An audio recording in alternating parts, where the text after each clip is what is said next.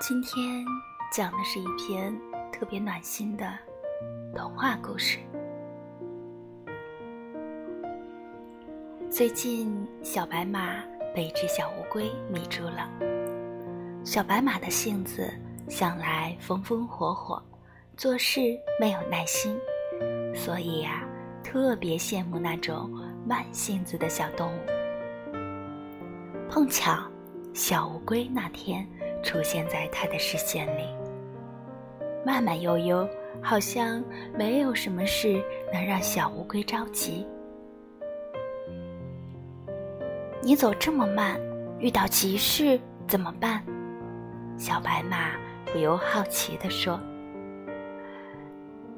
有什么事情能那么着急呀？生活嘛，要慢慢来，才能品出滋味。”小乌龟不紧不慢地说道：“也对，平常自己慌里慌张的，都没有好好体会到生活的美好。”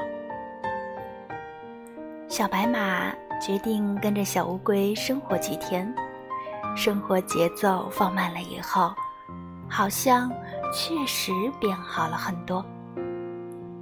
有时间停下来。看一朵花开，有耐心细细品味一块香草点心，还想仔仔细细、认认真真的和小乌龟慢慢在一起。当小白马把自己的心情告诉小乌龟的时候，却被小乌龟干脆的拒绝了。为什么？是我不够好吗？小白马很受伤。不是，你很好。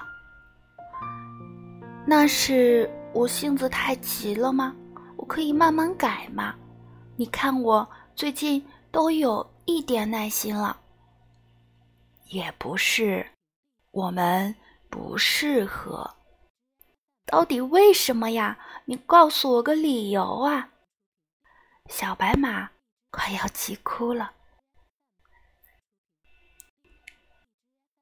你知道，乌龟是寿命很长的动物吧？长寿怎么了？就能瞧不起我吗？小白马有点生气。不是啊，哪一天你走了以后？我还剩下那么漫长的岁月，没有你的日子，我一个人该怎么熬下去啊？唉，小乌龟不由叹了口气。